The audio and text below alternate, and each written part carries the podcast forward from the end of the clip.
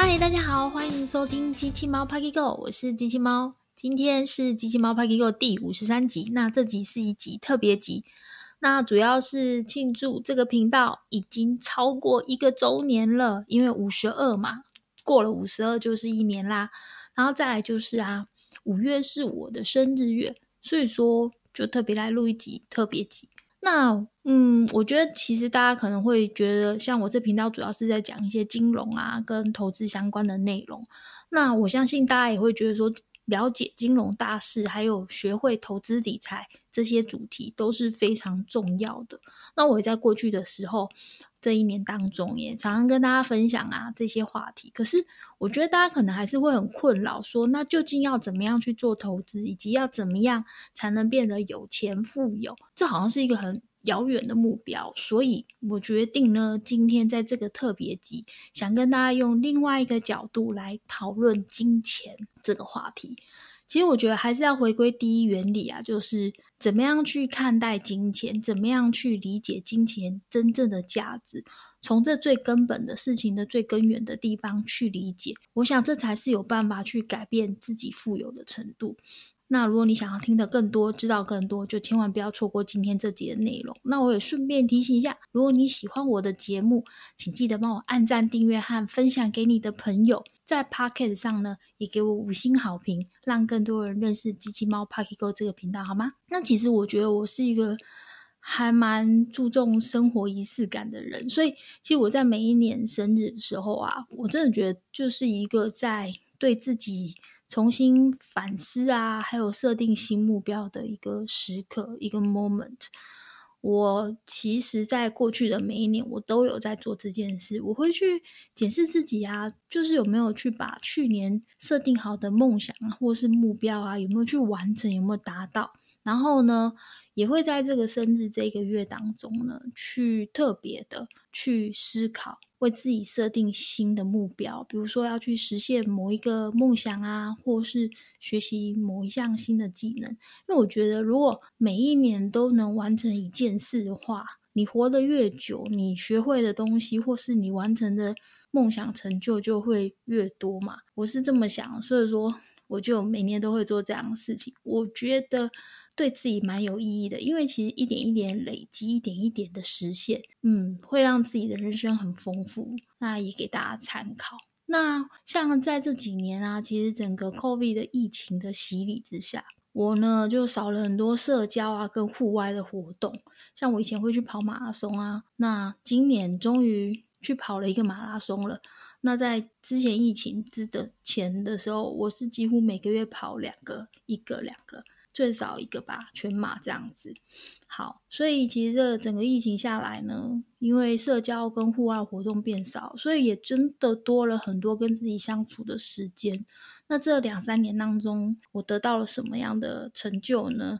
就是我取得了好几张金融证照。然后在去年的时候，也实现我录制 podcast 的愿望。因为想要录制 podcast 这件事情，是我好多年以前我就已经一直想做事，但是我一直没有做。那我终于在去年做了，而且也很开心的，我做了到现在第五十三集。好，所以说真的才会有这一集特别集来庆祝一下自己，诶，完成这样的一个愿望啊。那我觉得，其实我还有一个。我有很多愿望啊，那今年我设定了一个愿望，就是希望能够讲一口流利的英文，这是我今年的目标之一。所以其实我就还蛮积极的，这阵子就找了一位呃英文的线上家教。那他其实在刚开始的时候会帮我评估我的英语的口说程度，然后做测试嘛。那其中有讲到一个词，请我解释，就是 job，J O B job，工作。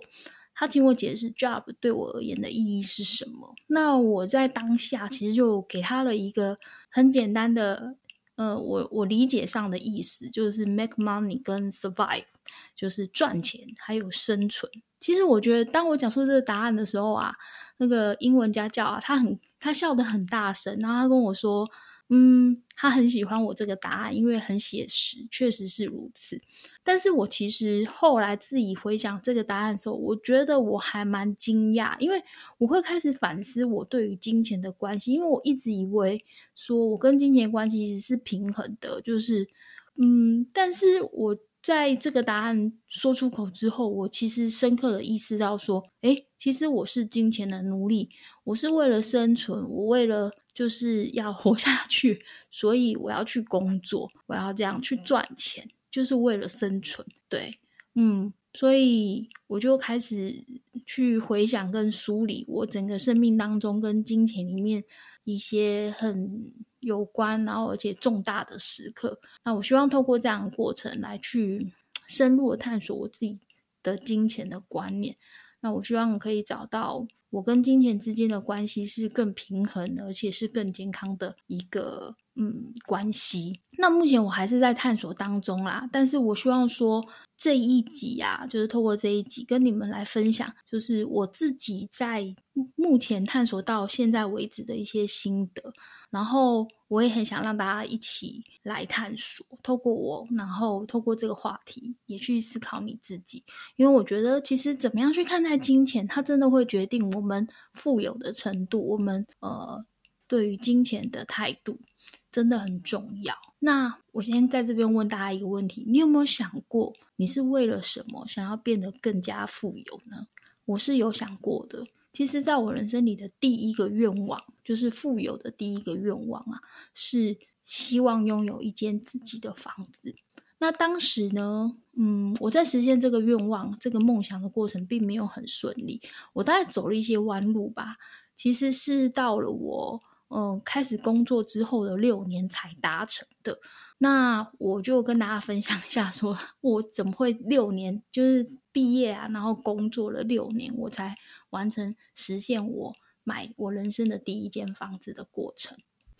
那其实我以前是理工系。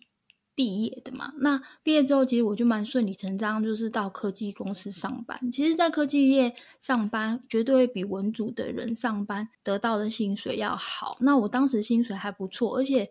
我对工作还蛮认真负责，而且很有热情。我常常是早上六点多就出门去上班，然后披星戴月，甚至于很很夸张的时候是到半夜两点才回家。那因为我其实工作这么认真，也这么努力，也就获得了公司的认可啊。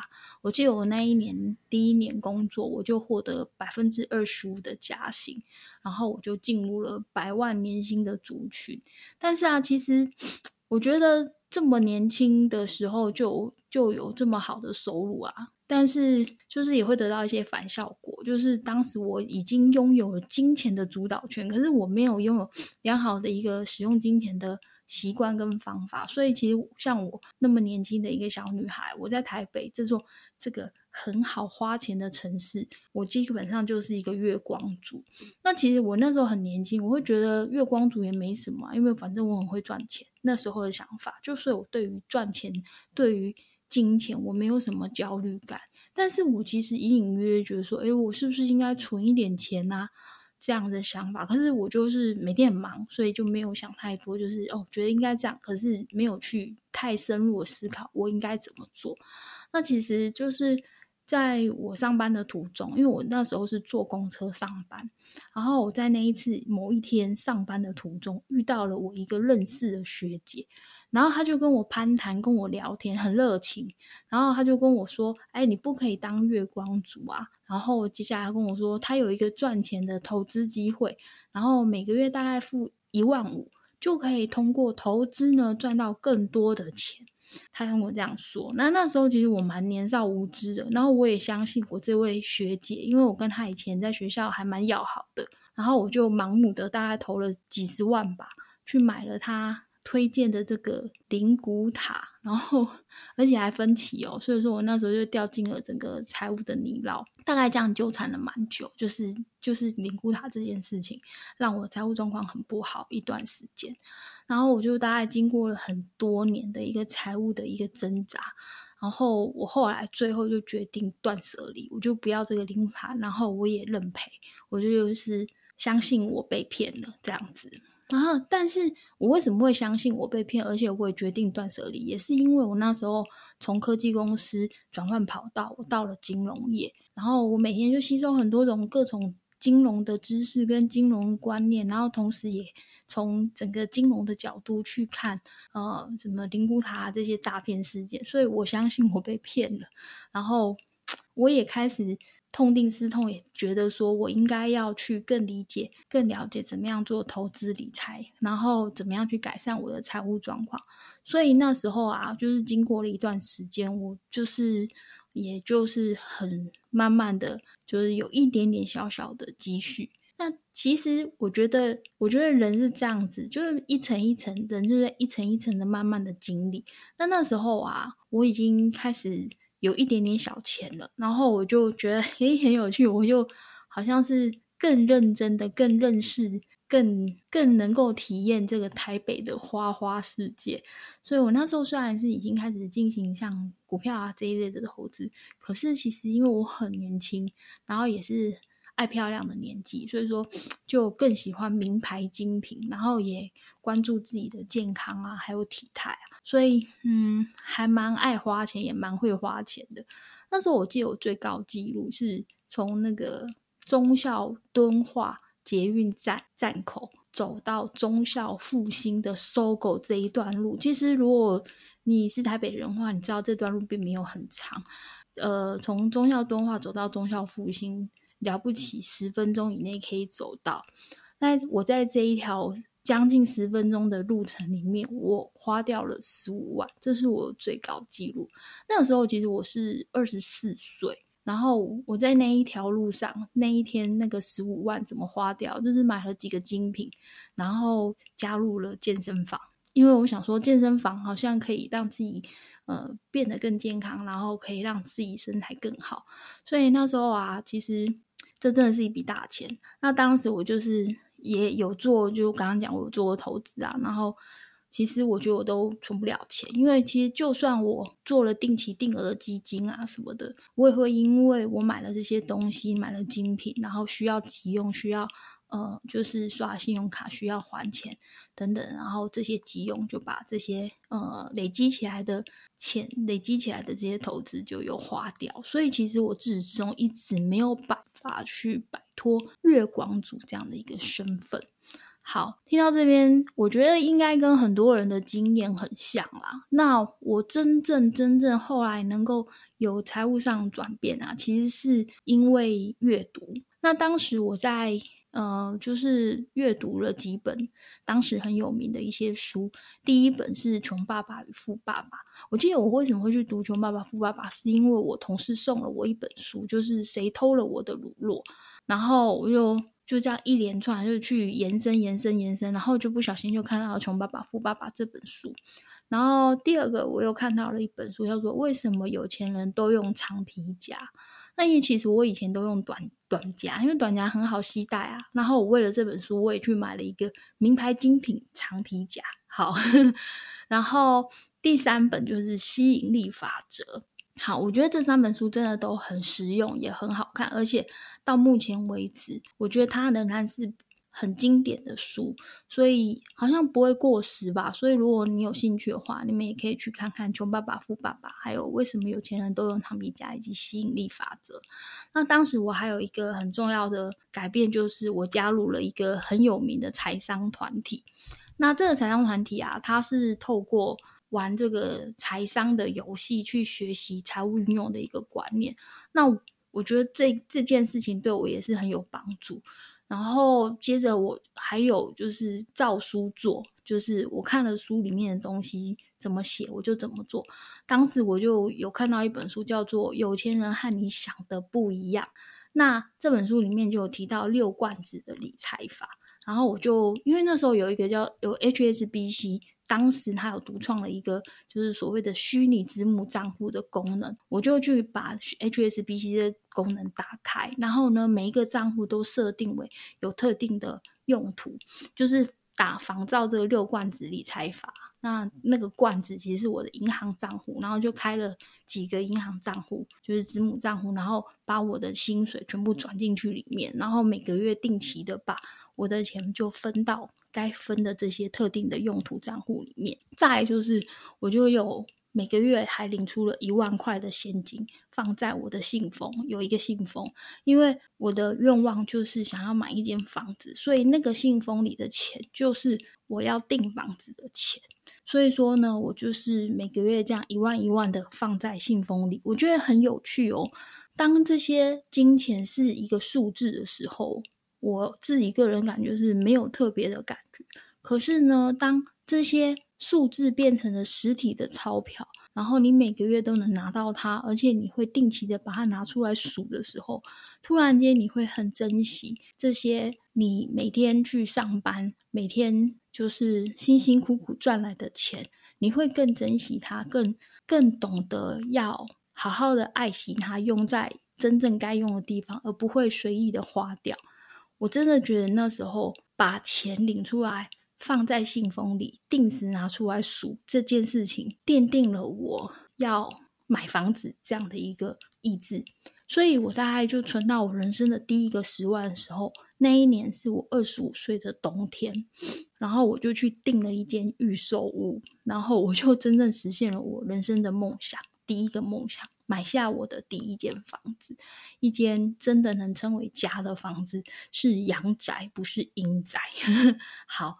然后后来啊，我就是成为房奴之后，其实我大部分收入啊都是用在支付房贷啊，所以你知道人就很穷啊，可是会很想要有更多的支配所得，所以我那时候我就想说，要我应该要怎么样可以呃增加收入，然后减少开支呢？然后我曾经啊，就是去跟我楼下的邻居，就是他们在做手工。然后我就想说，那不然我也在家里做手工好了。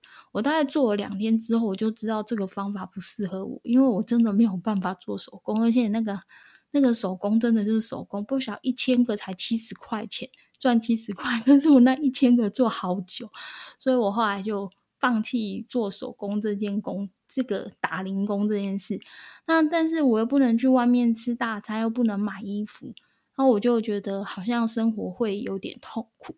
那我就开始思考，我还是适合用投资理财、用动大脑的方式来赚钱，所以我就开始研究权证啊、选择权啊，而且。我自己在金融业，所以我有很多工作金融的优势，所以说我就用我自己工作上一些资源，每天呢去阅读跟金融相关的资讯，然后请教同事，然后去累积更多我自己金融上的知识和投资上的知识，然后就让我整个财务呢就渐入佳境，有比较多的一个可支配所得。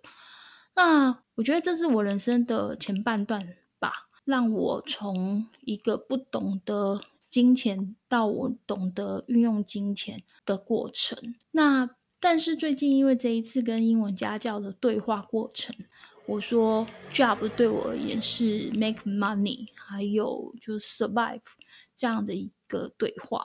其实我开始去反思说，诶，那我。真正去追求财富的目的是什么？我就只是为了生存吗？还是有其他更多的可能？那在过去，就我刚刚说，我人生的前半段，就是工作的刚开始那几年，我为了改变我整个财务的状况，我是通过了阅读啊，还有实践成功人士的一些书上的方法。那现在嘞，对我而言，金钱到底究竟是什么？它到底是只是为了生存吗？还是就只是为了赚来，然后支付我呃的消费呢？还是什么东西？其实我觉得它应该代表一种更平衡的生活的方式，能让我除了无忧无虑的去呃买东西或是吃东西，不用看价钱，可以这样子呃比较随心所欲的购物的之外呢，是不是应该是更有意识而且更有意义的运用金钱？才是我人生最现在现阶段，或者是新的一个阶段的目标呢？我还在思考，那我也在探索。那我希望说，在这一集，透过分享我过去这些嗯人生的经验，还有看待这些金钱的观念，能够给你们一些启发。然后希望说，拥有金钱是一种财富，但是呢，如果没有好好的去运用的话，你很有可能就会成为金钱奴隶，就像过去的我。所以，嗯，我再归纳一下我过去啊自己犯过的蠢，那也希望你们可以避免，那少走一些弯路。就像说我遇到了我的学姐一样，如果说在你学生时期的好朋友，或者是以前的同事啊，或者是一些远方的亲戚，他们平常都没有在跟你做联系，然后突然间出现，然后和你这种一起过去的那种呃情感啊，想要勾起你感性的那一面，然后再跟你分享你。嗯，跟你分享什么投资的好机会啊？那你一定要务必小心，那要注意清醒的判断他给你的资讯，不要盲目的就相信，然后就投资。你要绝对相信专业，好吗？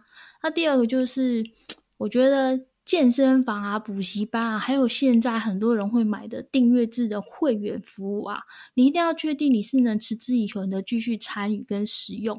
而且你要去理解退场的机制，不要说花了钱却没有得到实际的效益，那就会很可惜。第三个就是名牌跟精品啊，虽然是很时尚、很漂亮，但其实真正能让你脱颖而出、把你的气质衬托出来的是你内在的涵养所散发出来的。所以我会觉得，比起购买名牌，你应该更加着重于投资自己的头脑。是更重要的。当然，我觉得有部分的名牌精品来点缀一下，呃，衬托一下自己，当然是好。可是适量就好，还是要以投资自己大脑为主。好，那希望这一集借我这样的分享，我自己的真人实事的一个经验，也让你去思考为什么需要追求富有，还有赚钱的目的是什么。然后，我也期待你能够找到属于你自己的答案，让生活可以更加的快乐。好，那这是今天这集特别集的内容。那如果说你有什么样的想法，或者是有任何想要讨论的呢，都欢迎在 IG 留言给我，或者是在 YouTube 的影片下方留言。那同时呢，如果你也喜欢今天的影片、今天的内容的话，也请帮我按赞、订阅和分享。那有你们的鼓励是支持我继续产出更好内容的力量喽。然后预告一下，下一集呢，我想要跟大家更聚焦分享几个对我而言很实用，而且确实改变我财务状况的方法。那机器猫 Parky 狗，我们下集继续聊，拜拜。